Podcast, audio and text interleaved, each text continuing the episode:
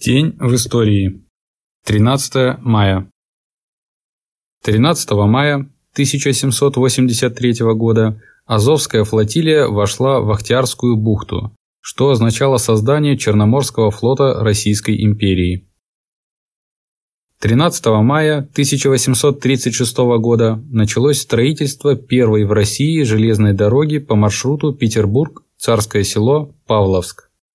Она стала первой в стране железной дорогой общественного пользования, единственной в России до открытия в 1851 году Николаевской железной дороги. Строительством Царско-сельской железной дороги руководил инженер, профессор Венского политехнического института Франц Антон фон Герстнер. Практически все составляющие железной дороги закупались за границей. 13 мая 1888 года в Бразилии было отменено рабство. 1907 год. 13 мая 1907 года открылся пятый съезд РСДРП, проходивший в Лондоне по 1 июня и получивший название Лондонского съезда. На съезде присутствовало 336 делегатов, представлявших более 147 тысяч членов партий. Делегатов большевиков было 105, меньшевиков – 97, бундовцев – 57, польских социал-демократов – 44, представителей социал-демократии Латышского края – 29, внефракционных – 4. В работе съезда принимал участие с совещательным голосом Горький. По вопросу об отношении к буржуазным партиям была принята резолюция, написанная Лениным. В этой резолюции съезд дал большевистскую оценку всем непролетарским партиям, черносотенцам, октябристам, кадетам и эсерам и сформулировал тактику революционной социал-демократии по отношению к этим партиям. Это было большой победой большевиков. Партия, писал Ленин впоследствии, подвела основные итоги урокам революции в лондонской резолюции о непролетарских партиях. Социал-демократический пролетариат точно и ясно выразил в ней оценку взаимоотношения классов в революции, определил социальную основу всех главных партий и общие задачи рабочего движения в борьбе за демократию. Съезд принял большевистскую резолюцию о Государственной Думе, в которой были сформулированы задачи социал-демократии в Думе, было указано, что думская деятельность социал-демократии должна быть подчинена внедумской, и Думу следует использовать прежде всего как трибуну для разоблачения самодержавия и соглашательской политики буржуазии, для провозглашения и пропаганды революционной программы партии. В резолюции по отчету фракции съезд выразил уверенность, что социал-демократическая фракция в Думе будет служить делу российского пролетариата в согласии с директивами съезда и под руководством Центрального комитета. По вопросу о рабочем съезде была принята большевистская резолюция, составленная на основе написанного Лениным к съезду проекта резолюции о беспартийных рабочих организациях в связи с анархо-синдикалистическим течением в пролетариате. В резолюции по вопросу профессиональные союзы и партия съезд отверг оппортунистическую теорию нейтральности профсоюзов и признал необходимым добиться идейного и политического руководства партии профсоюзами. Учитывая ненадежность руководства со стороны ЦК, состоявшего из представителей различных течений, представители национальных социал-демократических организаций часто колебались между большевиками и меньшевиками, конце работы съезда на заседании большевистской фракции был избран большевистский центр во главе с Лениным, куда входила и редакция газеты «Пролетарий». Пятый съезд РСДРП явился победой большевизма в рабочем движении России. В решениях съезда был подведен итог победы большевизма над оппортунистическим меньшевистским крылом партии в период буржуазно-демократической революции большевистская тактика была одобрена как единая тактика для всей партии. 1917 год. 13 мая 1917 года Петроградский совет принял резолюцию о созыве Международной социалистической конференции и воззвание к социалистам всех стран. Кроме того, им было принято воззвание к армии, в котором разъяснялись цели войны и осуждалось братание с противником. Меньшевистский в то время Петроградский совет, как видите, разделял мнение Временного правительства о необходимости продолжения империалистической войны до победного конца. А Гельсингфорский совет депутатов армии и флота и рабочих заявил о поддержке требования ухода Временного правительства. Солдаты проливать кровь за интересы буржуев не пожелали.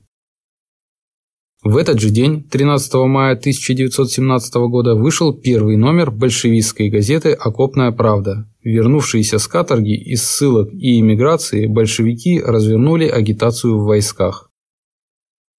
1918 год. В условиях нарастания продовольственных трудностей в крупнейших городах России 13 мая 1918 года был издан декрет о чрезвычайных полномочиях Народного комиссара по продовольствию, известный как декрет о продовольственной диктатуре. Голод и разруха наступили в России до октября 1917 года. Одним из мощнейших факторов массовых выступлений рабочих в крупных городах был именно голод, недостаток хлеба. Крестьяне не желали продавать хлеб, потому что им нечего было купить на вырученные бумажки. В 1918-м советское правительство идет на крайние меры, не придумывая, впрочем, ничего нового, а всего лишь повторяя политику царской еще продразверстки. 1919. Разгар гражданской войны. 13 мая 1919 года белогвардейцы, создав трехкратный перевес сил в острие своего удара, прорвали под Нарвой фронт 7-й армии Российской крестьянской Красной армии и движением в обход Ямбурга принудили красных к отступлению. 1921 год. 13 мая 1921 года Совет народных комиссаров РСФСР издает декрет о домах отдыха за подписью Владимира Ильича Ленина. Дома отдыха создаются в целях предоставления рабочим и служащим возможности восстановить свои силы и энергию в течение получаемого ими ежегодного очередного отпуска в наиболее благоприятных и здоровых условиях. Для создания домов отдыха в первую очередь используются загородные дачи, бывшие помещичьи усадьбы, монастыри и тому подобное.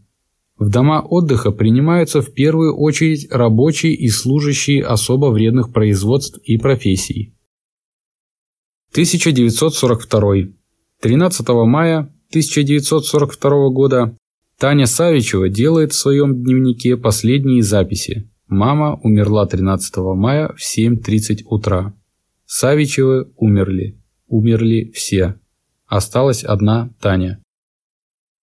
В этот день на Ленинградском фронте началась фронтовая операция по выводу из окружения второй ударной армии, которая продолжалась до 10 июля 1942 года. Красная армия упорно пыталась пробить кольцо окружения и разблокировать город, но блокада была прочной, и это не удавалось. В мае 1942 года на всех фронтах шло наступление Красной Армии, сменившееся к июлю контрнаступлением фашистов. Опыта крупных наступательных операций было еще мало, да и промышленность в то время не давала еще достаточно вооружений для этого, поэтому наступление 1942 года не было грандиозно успешным. Война – это не только победы, но и поражения. 1943 год. 13 мая 1943 года войска Северо-Кавказского фронта под командованием генерал-полковника Ивана Ивановича Масленникова силами 9 и 37 армий продолжали вести наступательные бои. 295-я и 395-я стрелковые дивизии 37-й армии продолжали вести наступление с прежней задачей, но встретив упорное сопротивление частей 17-й немецкой армии, продвижения не имели. 1944. 13 мая 1944 года правительства Советского Союза, Великобритании и США выступили с совместным заявлением, адресованным сателлитам гитлеровской Германии, Венгрии, Румынии, Болгарии и Финляндии.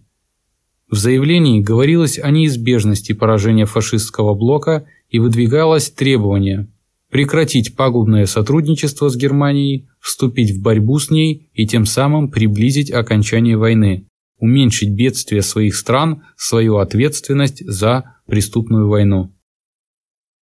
В этот день войска Третьего Украинского фронта силами 8-й гвардейской армии и левофланговых соединений 6-й армии продолжали вести упорные бои с атакующим противником.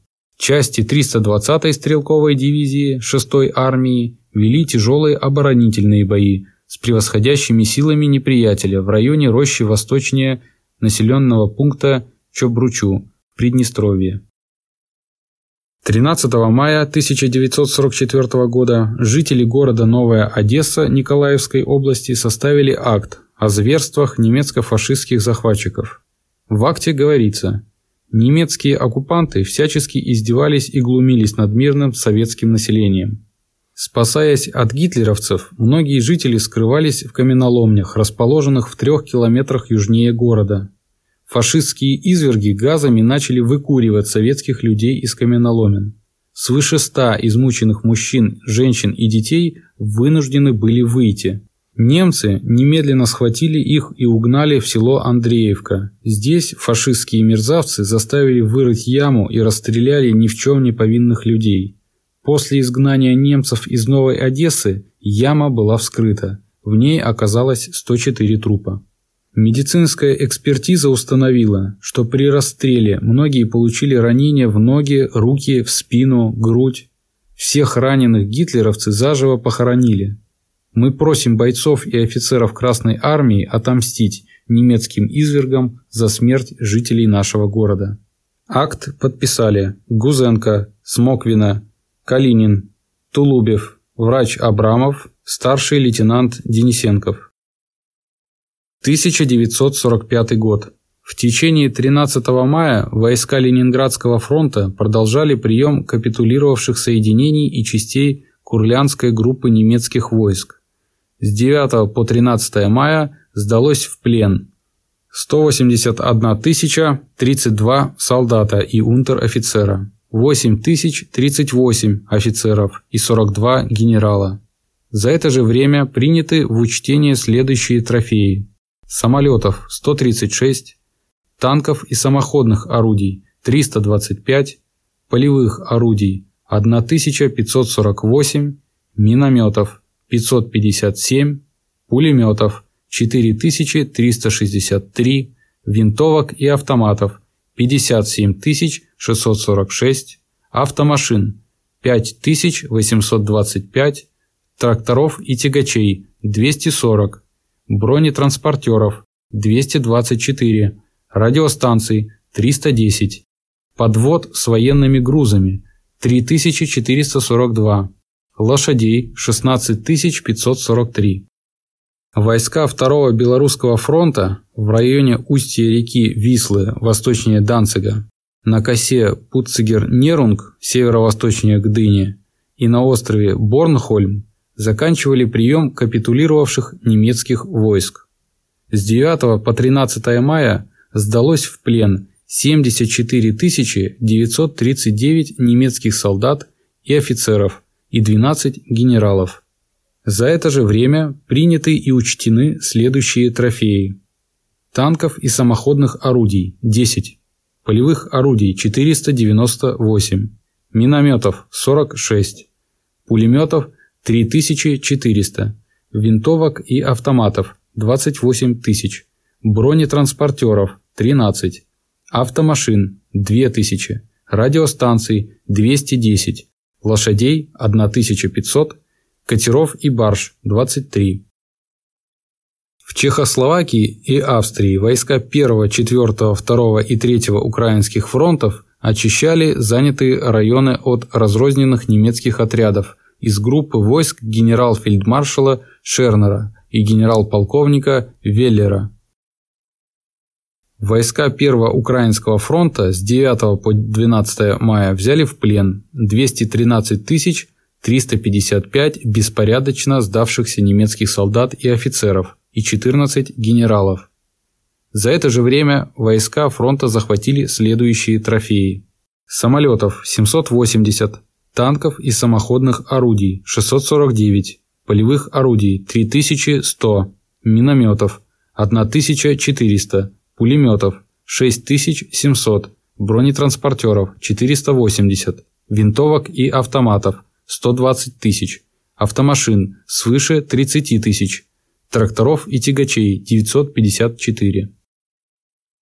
Войска 4-го Украинского фронта с 9 по 13 мая взяли в плен 71 738 беспорядочно сдавшихся немецких солдат и офицеров и захватили следующие трофеи.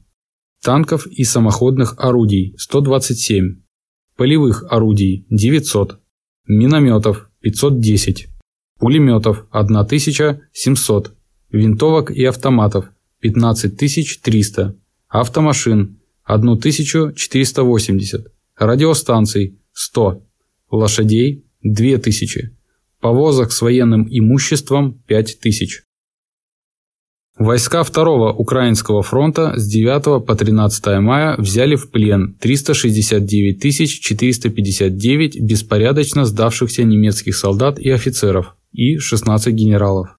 За это же время войска фронта захватили следующие трофеи. Самолетов 58, танков и самоходных орудий 596, полевых орудий 1348, пулеметов 1115, винтовок и автоматов 40 570, бронетранспортеров 422, автомашин 16 154, повозок с военными грузами 4615, лошадей 12 тысяч.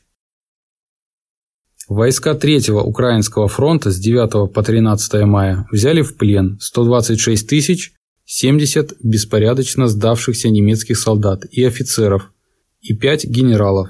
За это же время войска фронта захватили следующие трофеи.